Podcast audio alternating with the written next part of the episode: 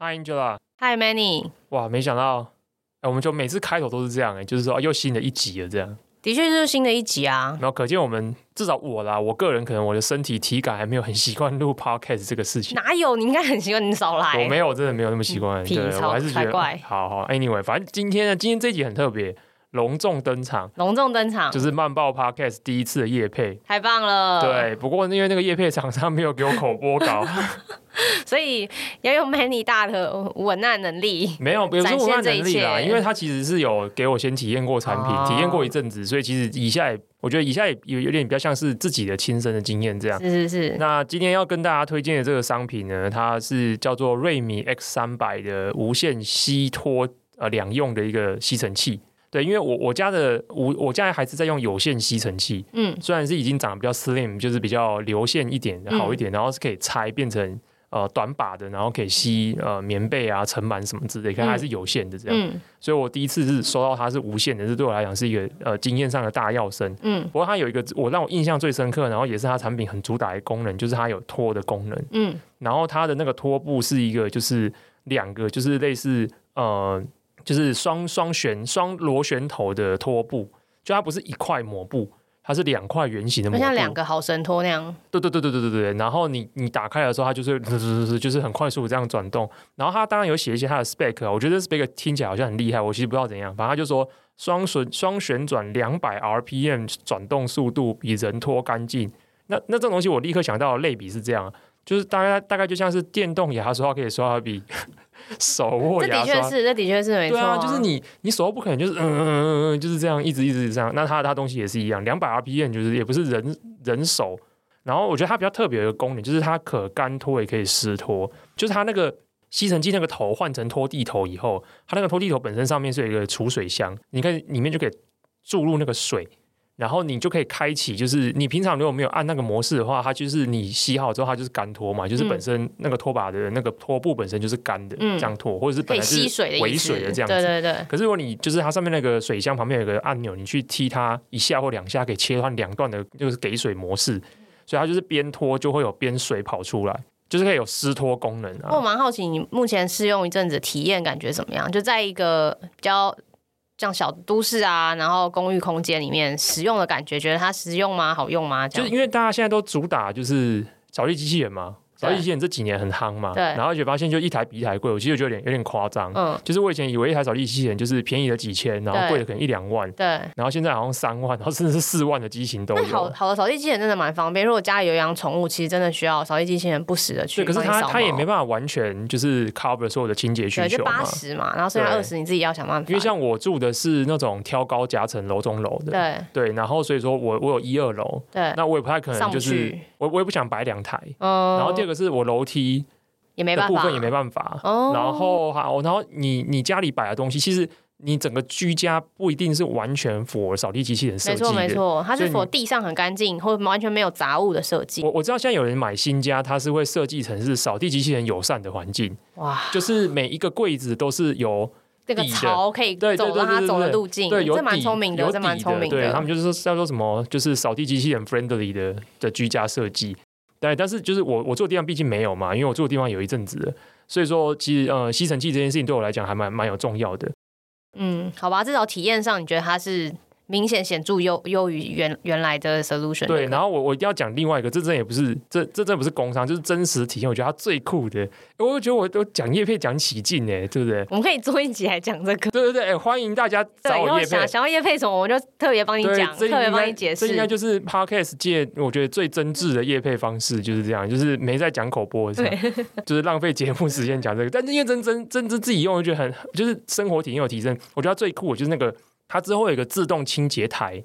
不是你把那个拖布拆下来，自己拿去洗手台水手洗。没错，我超讨厌这一步。没有，没有，就是这个很不行。对，很不行。那我超讨厌这一步啊。它它有一个类似就是全自动好神拖那个，它就是它就是一个清洁台。嗯。然后呢，那清洁台就是用虹吸的效果，就是正转的时候就是把水吸起来，然后去洗涤掉嘛。嗯。然后逆转就是把那个拖布本身甩干，而且它很酷，就是我不知道它那可能有做感应，就是。我只要把我的那个吸，我我的整个无线吸拖把嘛，然后我整台就是架上那个台上的时候，它就会感应到这是拖布台。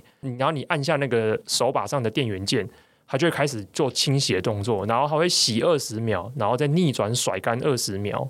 就这个这个流程，你觉得很对使用者来说是很大的一个用使用体验很棒。啊、我觉得这体验听刚刚你念一串下来，我觉得它最好的方式最棒的地方就是手几乎完全不会碰到水。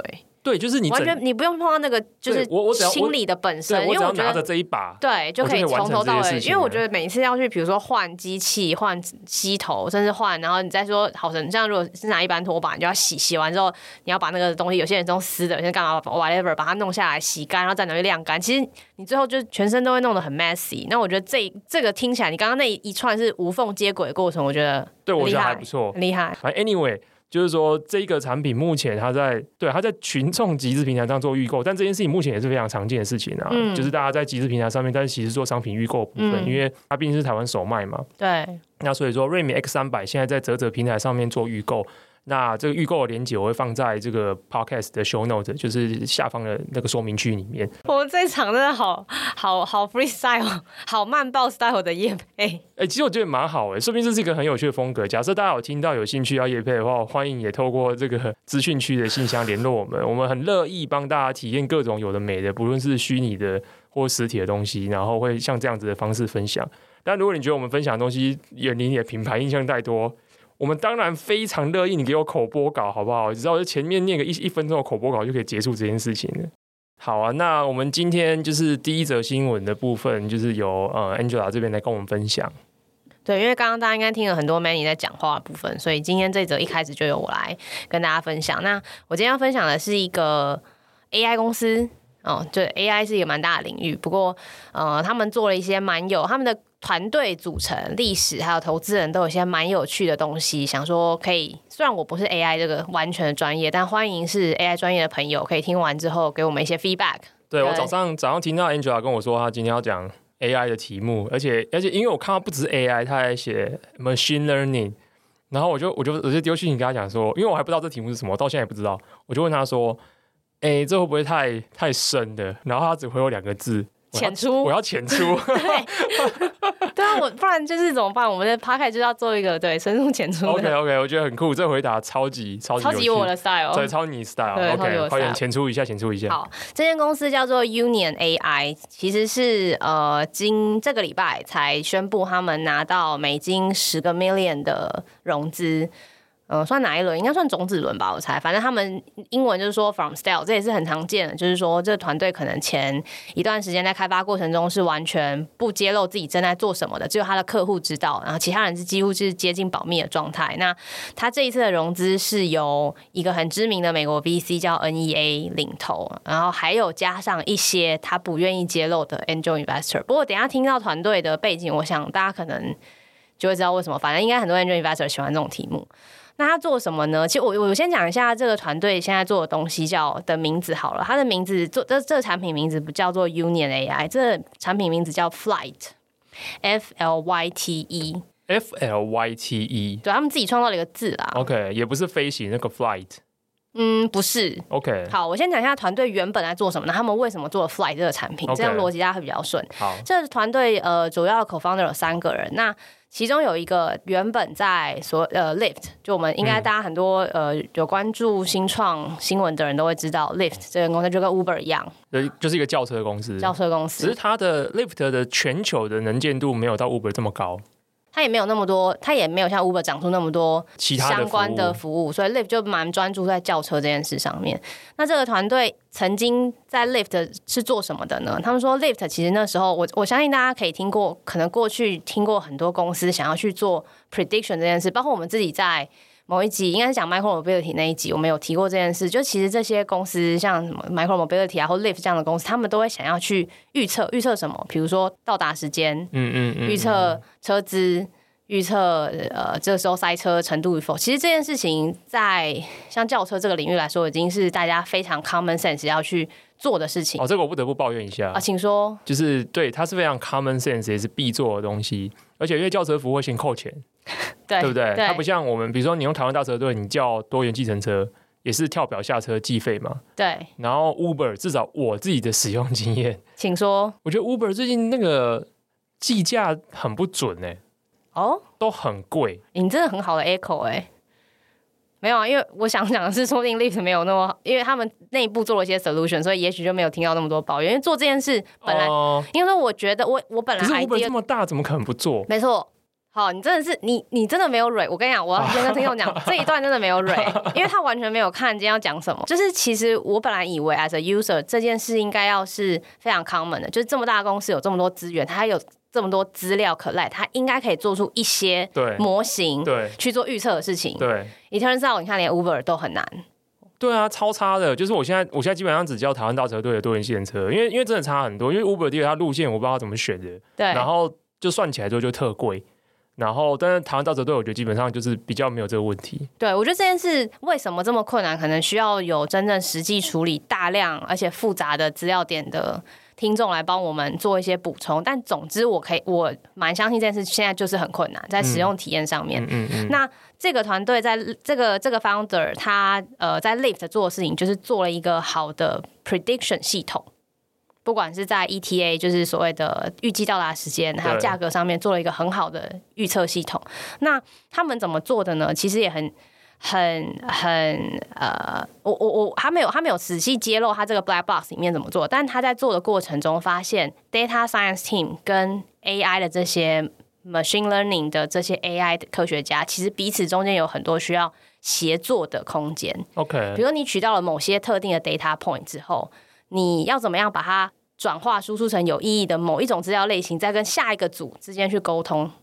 这件事在整个大如 Lyft 或者是 Uber 这样的公司是非常困难的。哦，这已经不只是技术问题了，没错，这也是 organizational 的问题，就是。跨组之间的沟通啊，然后整个 data pipeline 啊，然后整个流程的部分这样。对，然后我还有去查一下，因为这间公司叫 Union AI，现在大家也可以上它的官网，官网上面有一些 case study，然后其实不乏大公司使用他们的这个 flight 软体。OK，然后其中一个公司就是 Spotify。那 Spotify 为什么会遇到这件事情呢？Spotify 有大概解释，我就 summarize 一下他们做的事情，就是他说 Spotify 每年因为 Spotify 上市公司之后，每年都要做财务的预测。那财务预测，他说他们有八个组或以上一个组哦在做这件事，然后每个组负责的东西不一样。比如说 A 组负责的是 subscription 这一套数据相关的 estimation，B 组可能负责是营收这一块的 estimation，C 组可能是负责 operation cost 的一些预测。哦，是哦，他们是他们现在是这样，都拆成。因为他们可能太大了，OK OK OK，而且你 subscription 有很多 matrix，所以你看 financing 里面要协作都有这么多困难，不能期望一个人从像很厉害的许多分析师一样，从头到尾对一件事非常了解，他没有办法从 user subscription 市场定价，然后到成本结构全部都一一站式了解。他们拆完之后就发现。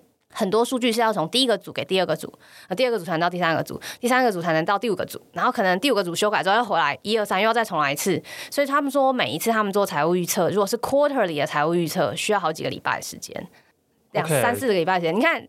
那你的眼神看起来非常的惊讶。OK，怎么样？我我突然觉得好过一点。对，你就是我以为 你以为只有我们，我以为只有比较我们这种比较小或者是怎么样子的公司会有一些 regional 的公司有这个问题。对对对对对，没有没有，他们有一样的问题。没想到 Spotify 也这样。对，所以他们、哦、好令人安慰哦。好令，所以任何我觉得今天如果大家觉得自己的内部组织可以调整朋友。听众们真的可以上去看一下。其实我相信组织在成长过程中都会有各自遇到的问题。那 Union 与 AI 这间公司就想做一个 infrastructure，让这些新创或者是大的新创，像 Spotify 这样，可以在他们上面让不同的组。在不同的资料的形态，甚至是他们各自都背后还有用不同的工具处理这些资料形态上，可以做出更好的协作跟一套属于他们自己可以用的各种 modeling 跟 workflow。哦，所以难怪他们公司叫 Union AI。哎、欸，对，我觉得网网域应该不少钱呢，点 AI 又 Union 五个字。对，我觉得这应该蛮贵的。对，没关系，反正他们拿钱。哦，所以但有这个意思，对。我觉得公司是有这个意思，哦、听起来你现在讲话，我觉得好像就是这个意思。OK，, okay. 对对对。然后这个 founding team 也蛮有趣，他们三个人，哎，我只查了。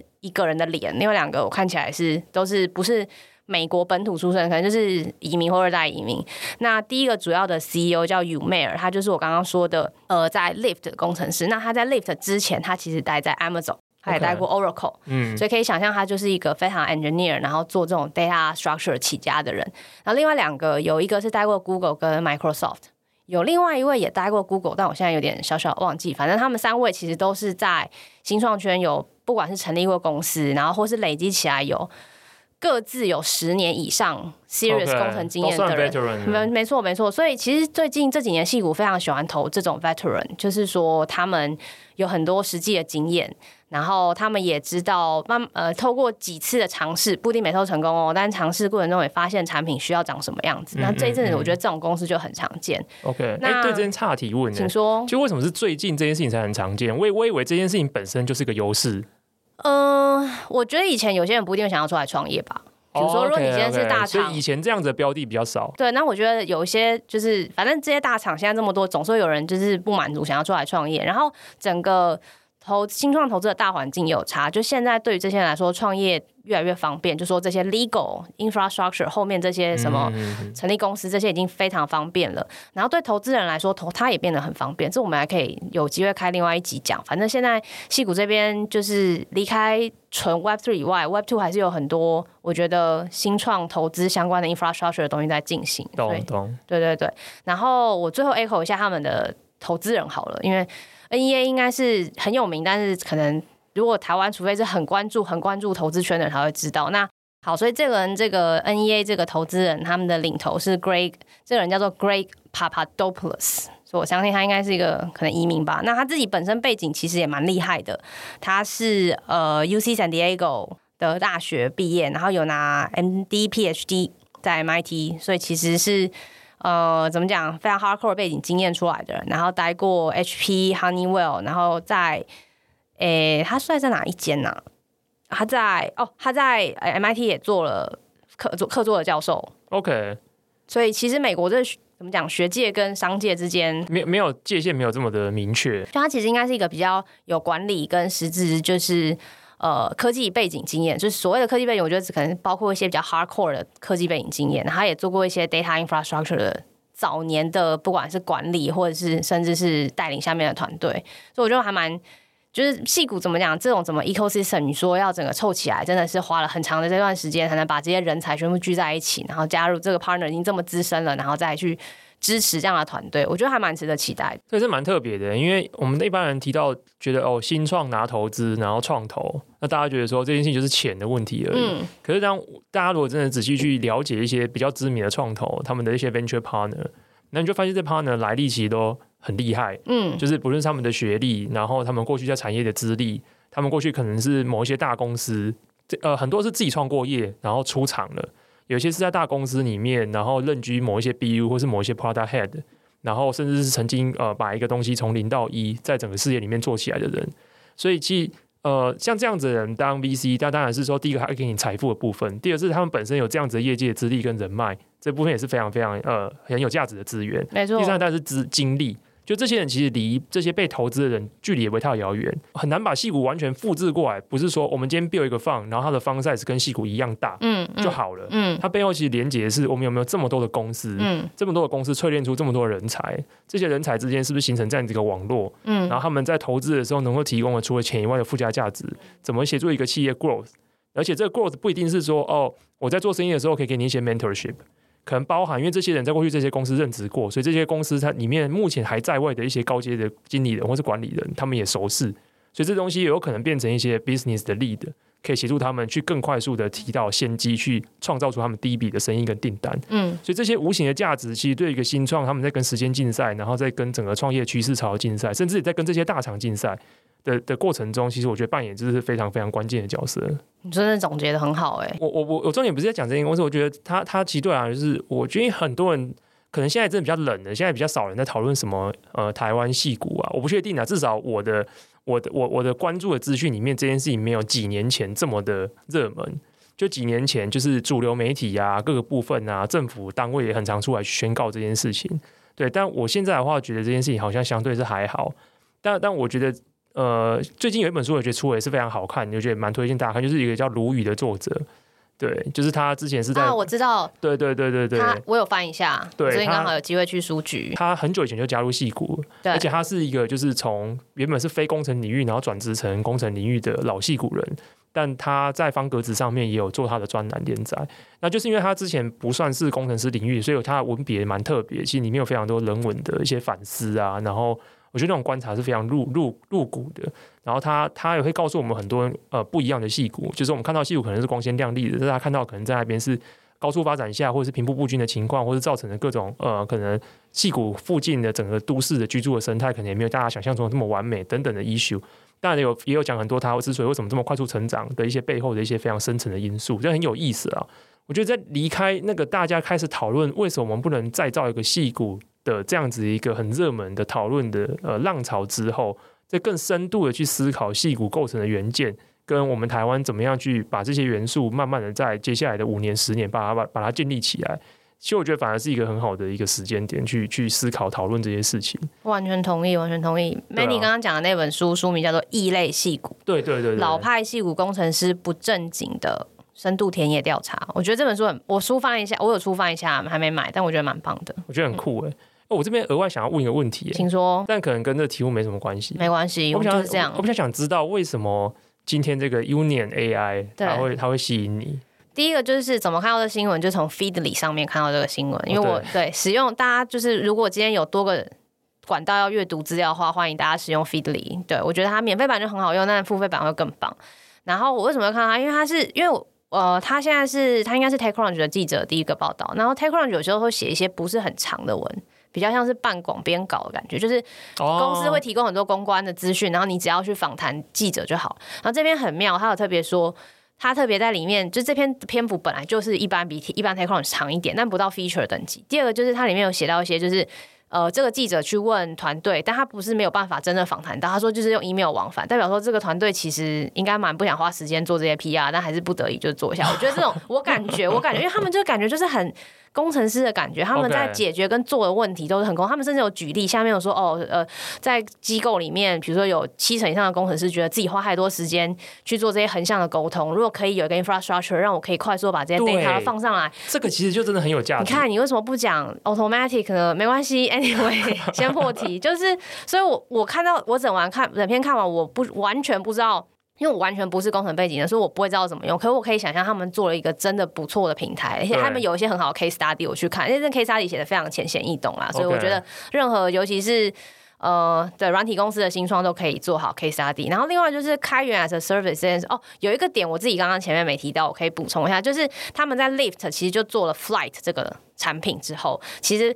Lyft 是后来把这个产品试出来做开源让大家使用的，oh. 他们是在上面在这个开源上面再架了东西再拿来卖的。OK，我觉得这个过程也很有趣，因为其实我个人这这也可以再做额外的很多集，就是开源呃 open source 的 service 其实一直都是矽谷这几年我觉得在重科技里面，他们的软体重科技里面也是比较有被大家 recognize 的一个次领域。那蛮多新创就是会做一些东西，而且这些东西很明显其实都有的买，所以就这样子。OK，cool。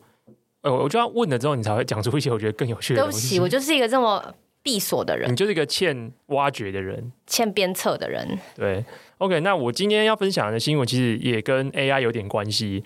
对，其实原本要讲另外一题，但是我现在觉得，因为今天讲了 Union AI 之后，我觉得这一题有点扣脸，而且我我个人对这一题也蛮感兴趣的。刚好是最近一个很夯的题目，就是大家如果上网查，可能最近中文里中文中文世界的新闻就非常非常多。有吗？有，我觉得。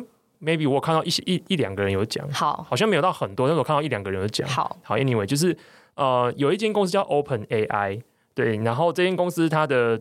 呃，一般来讲，如果大家从这种花絮新闻最常强调的点，就是他又是伊朗马斯克创的，伊朗又是伊朗，就是这个想要买下 Twitter 的男人，对，还还没买。对，我们上一集只是说他要不要进董事会，对啊，他那个，然后我们那一集播出，我们那集播出后就说他没有要进董事会，然后我们今天又说他要买，会不会我们下一集录的时候他又说他没有要买？也是有可能，也是有可能。那 anyway，就是伊朗马斯克创了。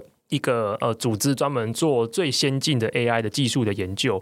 那基本上呃一般人都会认为说，Open AI 这这个这个组织就是要跟那个 Google 支持的 DeepMind 做互别苗头的。然后因为刚好也一个在美国嘛，然后 DeepMind 在在欧在英国，对，所以也有这种呃互别苗头的意味。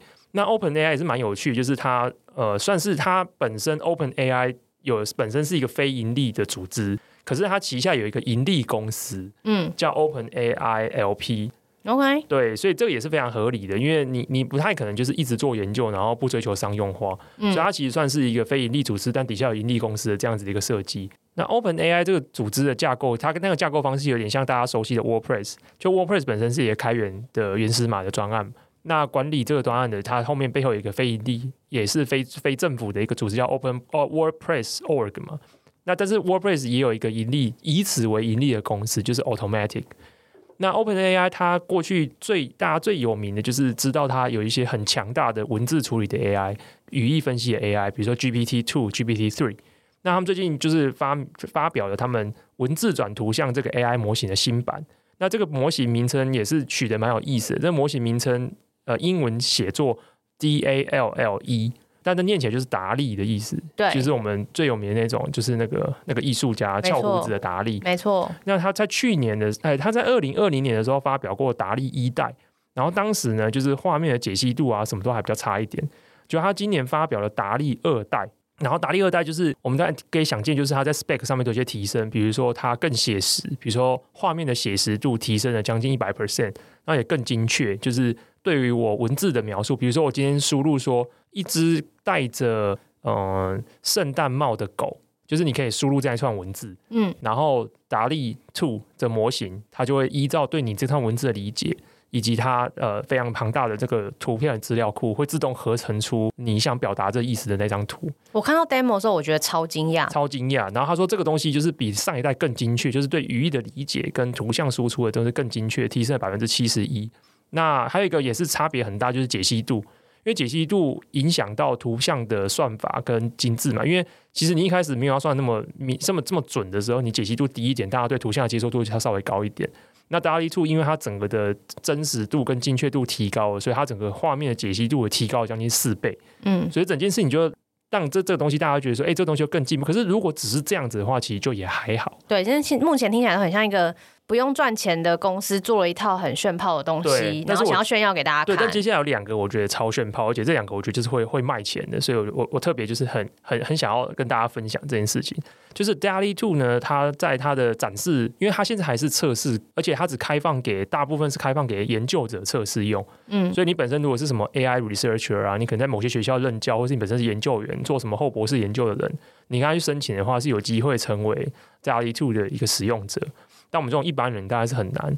那但是他在他展示中有提到，他推出两个新功能。第一个功能就是变化功能，就是说我今天可以输入呃一个女生，我可以输入一串话叫做一个女生坐在沙发上，那它就会生成出一张一个女生坐在沙发上。我接下来可以要求他针对这句话来做不同的 variation，比如说我可以说。请用毕卡索的风格画出一个女生坐在沙发上。哦，请用达利风格画出一个女生坐在沙发上。OK，但这种只是 art style 的变化，我觉得大家已经蛮熟悉。其实网络上有非常多的相关这种用文字输入然后变成图像应用，大家可以去玩。只到这里我倒觉得还好。可是接下来比较酷的是，它这个变化版它可以变化这个这个画面的角度。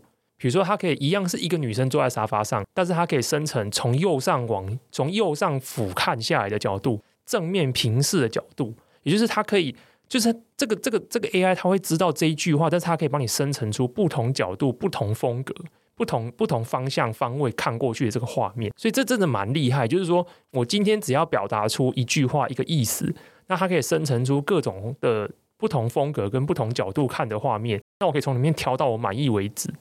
然后这这件事情为什么可以卖钱？我等下可以讲。然后第二个功能是更炫炮的，就是今天你可以直接在那个画面上，我圈某一块地方，然后要求 DALL-E 2直接去改这个画面的资讯。哦，我觉得这是一个很很厉害的功能。对，比如说它的画面的它的演示就是画就是一个蒙娜丽莎图，然后呢，你用滑鼠去圈蒙娜丽莎的那个头顶，然后完了之后就又写一段话说，让它有一个庞克头。然后，那他就会，他就会知道，他他就自动只是只是把那个局部把它变成是一个庞克头的发型，这真的超酷的。所以说，这它有另外一个应用，比如说有一张椅子，它永远是空的，然后这时候你圈选中间的部位，说，哦，我想到那个地方出现一只狗，所以它就会自动在那边生成一只狗，而且以它展示影片展现出来呢，那整个图片是很不违和的。不像是说像小画家一样，我不是硬硬插一个东西进去，是 feeling，是 feeling 的，是整个融合在一起的。那当然，有一些人会觉得说，这是不是只是展示影片，就是故意写成这样？但是呃，我觉得因为是 OpenAI，凭大家过去对 GPT Two 跟 GPT Three 的的使用印象，因为 GPT Three 现在算是开放给大家使用，有很多服务去 access 它的 API 去使用它的运算功能。没错，我觉得大家是相信 OpenAI 是有这样的实力做到这样的程度。那为什么现在还封闭起来？我觉得一定是跟它的这，因为生成图像它毕竟所需要消耗的原运算能力，绝对是相当巨大的。对，家里没有几张显卡，可能跑不太动。对，或者是说你都要在它的云端跑，那它跑这些东西也是要钱嘛。嗯，对。然后加上这几年就是显卡又这么贵，虽然说价格开始回落了。对对，现在之前是一卡难求嘛，所以它现在所在给呃研究者使用，我觉得也是能够理解的。那这两个东西为什么我觉得可以卖钱？就是让你可以想象一下，就是。我我自己在过去以来一直一直的工作上，就是我现在工作是比较少需要跟设计师沟通，但是在过去的话其实蛮长的。比如说我在最早以前在科技业有做过行销的时候的时代，那你其实很常会去找设计出一些东西。那出东西就会有一些，我觉得对设计来讲就是一个日常工作，然后就是很很无聊，但是还是得做。比如说，呃，今天他出的是一个一个造一个一台机器，然后放在桌面上，然后这个时候呢。呃，跟别的广告商讨论的时候，他觉得说，那这台机器可不可以是斜的？嗯，然后呢，它可不可以不要是在客厅，它是在厨房？嗯，然后后面是不是可以多加几个人？每一次这一种调整，都都等于是这个对测试其实来讲，他都要从头做一遍。或者说，或者说这种调整有时候其实也不是那么有效率，因为大家理解的斜要往哪边斜，多斜，斜的怎么样是好的，其实也没有一定的标准。为为什么我觉得它它从文字转图像这件事情，然后它可以自动做变化版这件事，我觉得很有吸引力。原因是因为我们觉得一般人很难，除非你受过非常完整的训练，你通常在跟设计师沟通的时候，你很难很精准的说出你要什么。对，这需要在我实际的工作经验，我观察到需要一些练习，而且也要对方是可以接受这个指令的，你们两个才会 match。对对对对对，就是有些设计师也不喜欢被这样讲，没错。有些设计师觉得说我我我得到你的意思，但是我有我的诠释，对，他希望他的诠释被被 approve 被认同。对，对就中间如果以后我们跟设计师这些沟通，就是说他一的是有有第一种可能是我以后完全不需要找设计师，我跟我有很简单的素材需求。然后 DALL-E 2它可以做到一个非常好的图像的生成，那这样子的话，我就可以不需要烦设计师。对，我可以初步就生成一个我要的，再跟设计师说做一些微调。对，我就一直 try 嘛。那 DALL-E 2可能针对我一句话，或是我某一个想法、一个需求，然后他抛十几二十种 variation 给我。那他抛给我之后，我可能看着看着，我就有点像甲方乙方。那甲方喜欢比稿嘛？那比到话就是，虽然说有时候一到五比到话都选一，对不对？但是 anyway，反正人就是喜欢有比较有选择。对，那我觉得中间如果透过 AI 的方式，它可以省下非常多人力作业，然后很多设计师都不需要被这种东西烦。没错，但这件事情解放他们的创造力。但是这件事情可能就会让本来其实没有创造力的设计师就变得很危险嘛？那就可以再做别的更想做的事。对，因为其实有非常多的设计师，他在公司里面，他大部分的时间其实就是 fulfill 这些需求。还有另外一个啦，成本也是一个考量。你刚刚讲了嘛，跑这个软呃跑这个模型可能需要花上很大的成本。那如果说公司真的没有办法付那个成本，就还是会回到这种比较手工业代工的行业，这也没办法。对，但是我们可以想象这件事情，其实呃，我觉得以比如说，虽然我不确定现在还有没有摩尔定律这件事情，但反正整个半导体的成本也是呃同样的算力，它的单位运算成本也是越来越便宜的。那这件事情我们把它往后看个五年十年，所以这件事情 eventually 它最后会跟人力的费用会产生一个交叉嘛？那等到产生交叉的时候，就是这种中阶、低阶需求，就可以透过 DALL-E 2或是其他各种以后的 AI 模型来中介把它把它取代掉。嗯，那过去只能大部分时间都是在服务这样子需求的设计师，他就会变得，我觉得变得被更赤裸的检视，就是说，那你可以做什么东西是 AI 做不到的？懂？对，就是就是我变成说。就是大家大家常在讲 AI 对生产力的影响，就是有一个我觉得是两面刃，就是说它不会是取代，就是它不是一个直接取代，它不太可能说哦，今天这件事情因为 AI 的，所以说不需要你的。我觉得它跟工业时代文明那种机械手被取代生产线工人的取代方式是不一样的。嗯，它是一个你要好好使用它，它是会 augment，这就是它会增强你的能力。嗯，可是它会取代掉中低阶的工作。可是这件事情的取代就变成是说，如果你无法利用它来 augment 你自己的能力，来产生出更好的价值的传递，那这时候你可能是会被取代掉的，而不是说 AI 一定可以做到一个人可以做到所有的事情。嗯，我同意，我同意。大家其实很担心 AI 什么掌控世界什么的，但其实我觉得现在，尤其像 OpenAI 这样的组织做出来这样的 solution，其实离那个还蛮遥远的。对，而且其实这中间我觉得产生出一种新的工作机会，就是呃，比如说呃，有有一个领域叫做电脑生成。画面嘛，就是说 generative art，嗯，反正就是用 AI 或是用数学模型来去自动生成各种图片。就像呃，DALL-E 2也算是这个广泛的呃族群里面的其中一种。但是这个族群，如果去看现在的玩家群，你会发现很有趣，就是现在这个玩家群的玩法呢，大家在讨论的其实是说，哎，你用什么模型，然后你输入怎样子的参数，所以大家其实是大家自己不断去找有没有更有效率、更有趣的模型。然后不同的参数产生出来的效果，怎样是更有、更有、更有用的，更接近我们想要表达的，嗯、或是说它的在表现形式上产出出来图像是更有艺术性的。嗯，所以我觉得这个东西会持续好一阵子，就是它到那种呃，我想什么，它就真的给我产生什么这个时间点，我觉得还有一阵子。嗯，可它中间会有一阵子是中间要需要有人去调整的，所以就以后变成是说，设计师他本身必须要懂得如何跟 AI 模型相处，如何跟 AI 沟通。对。那你的价值就会变成是这样。OK，就是我今天很没有创意，但是我知道怎么样调参数。哎，我也是一个设计师。对，因为这也是蛮难，这也是一个 know how 的沉淀。这也是一个 know how，没错。对，就就就是过去我们定义设计师跟非设计师，可能是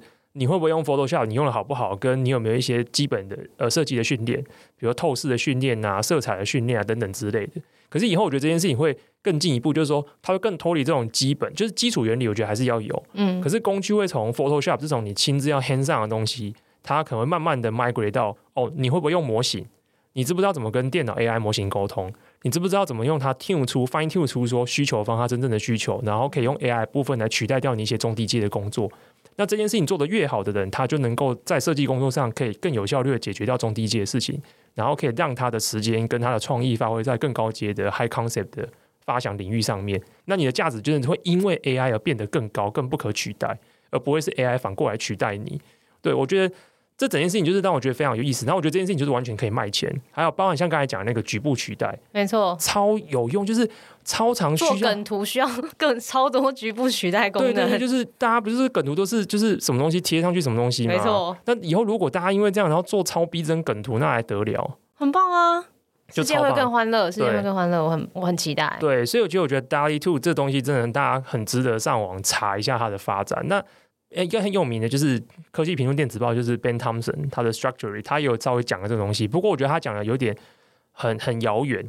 他他把这件事情就是无限想象到说，假设有一天 DALL-E 2厉害到，因为它的核心技术是文字转图像嘛，对，所以就是说我输入什么就会产生图，对。然后所以他的想象就是，因为现在的社群媒体就是图文影，呃，文图影为主嘛，对。对，那我们可以想象一件事情，就第一个，如果以后我们输入的文字。中间都可以透过 DALL-E 2，然后产生相对应的图像。那是不是我们的沟通的图的产图这个需求就可以被 AI 中介掉？可以啊，可以产生出更多图像沟通的素材。是。那可是，嗯，Ben Thompson 的下一步是认为这件事情会往影像发展，就是说以后还可以用文字产影像。可这件事情我就觉得比较难。嗯，应该说它可能真的要成熟时间要比较长，因为图片跟影像中间的。跳跃不是线性的，对，它差蛮多的。对，它就是第一个是连，它是连续图像，然后它的里面牵涉到的参数就非常多，因为画面不只是连续图像，不是平面的而已。假设我们要做的是有有深度立体的，那它可以包含到你的镜位啊，你的镜头是近的、远的啊，你的剪接啊，每个键、每个每个每个脚本的。对，而且加上时间轴这个维度之后，其实你对，反正你的你的图像前后可能也是要沟通的，才有办法。生出一个有意义的一段有意义的影像，这件事应该是不容易。不过这个想法其实蛮有趣的，说不定很值得来长远用几十年的角度来观察。我觉得这个想法就是很有意思，因为它让我想到一件事情。这件事情就是基于网络对我们造成的破坏性，就是说，呃，网络因为网络本身已经是数位的嘛，所以我们就不要再讲什么数位化。就是说，我觉得网络本身就是那件数位这个概念。那网络。带给我们最大的变化是，网络其实是让所有东西变得很便宜。嗯，它让资讯传递变得非常便宜。所有能够被数位化搬递的的资讯传递，在网络上都是变成边际成本都是趋于零的。你的生，你有可能一开始的生产成本，可是你之后的无尽的复制，然后无尽的传输，这些成本都是趋近于零的。所以这件事情其实就是网络创造出的非常大量的，我觉得叫剩余吧，就是多余。那这件事情其实就像 Echo 呃 Angela 最一开始讲的 Open Source 这件事情，其实 Open Source 有一个很核心的一个，它为什么可以变成一个商业模式？它背后有一个很重要的驱动力，就是为什么是 Open 以后可以带来更多的利益，而不是像过去的软体公司们，就是公司们都希望把东西变成 proprietary，就是我锁起来用专利去保护它，就只有我只能用的。原因是因为随着网络影响呃扩散到全世界的人口，那越多人使用的东西就越有价值，因为越多人使用的东西就越离不开它嘛。嗯，就像 WordPress 现在越多人使用，那就越多人为它开发 plugin，所以其实用用用 WordPress 的人之后就会不自觉的被 WordPress 绑架，自愿的自愿的自愿没办法，因为我用 WordPress，我就用 WordPress plugin 的，然后我在这 plugin 上面就开始针对这 plugin，可能我针对这个 plugin 去去刻制化 customize 一些新的功能。然后，因为这样，我就需要找一些懂这些功能的开发团队。然后，你那些成本就是不断的一直在 WordPress 这样子的 ecosystem 开始投资下去。嗯，你最后就离不开 WordPress。嗯，可是为什么你开始选择 WordPress？因为它够多人用。嗯，因为你开始在 survey 的时候，你就会知道这是一个有几千万人、上亿人，然后全世界有超过百分之四十的网站在使用的一个开源的项目。然后它有这么多人在使用，它有这么多 plugin，然后有这么多的公司在靠这件事情赚钱。所以，当越多人使用的时候，它就变得越有价值。所以，我觉得。呃，这件事情也是 Echo 回去刚才讲，就是说，如果当未来，呃，我觉得这是网络带来的一个变革跟冲击，那我觉得 AI 会让这件事情变得更夸张，就是网络它影响到的是传播传递，嗯，但是 AI 可以往上一层，AI 可以让生成的成本也变很低，没错，所以当 AI 把生成这件事情也变得更丰盛，变得更过加剩余的时候。那这件事情就是，我觉得它带来的新的冲击效应，就是跟网络之于我们当年带的这样的冲击效应是一样的。所以这是我觉得为什么大家非常，但是这件事情就 echo 回呃 Angela 一开始分享的第一个题目，当这样子的时候，就会产生更多 Union AI 要解决的问题嘛？没错。当更多部门都在用 AI，对，当更多部门都需要截取更多的 data points，然后更多的 AI，那针对这件事情的协作就会更，就是我觉得就会更复杂，问题就会更多。对，那如果 Union AI 能够继续存活到那个时代，我觉得一定身价不菲，应该是。所以你觉得他们的 lead investor 是？我觉得应该蛮懂的，因为我刚刚有在会有从这个角度去 angle 去试想 Union AI 的 I think 有可能，因为它其实我我刚刚有快速看一下，其实 NEA 网站写的蛮好，做的蛮好，他们针对每个 partner 都有放一些他们投不止投过的案子，还有他自己写或者是上的节目，他其实蛮着重于 computer 跟 human 的 interface 这件事，他这几年蛮着重于这，那我还没有点进去每一篇都细看，那我真的很欢迎，或者我们把链接放着好，让大家可以上去看一下，就是。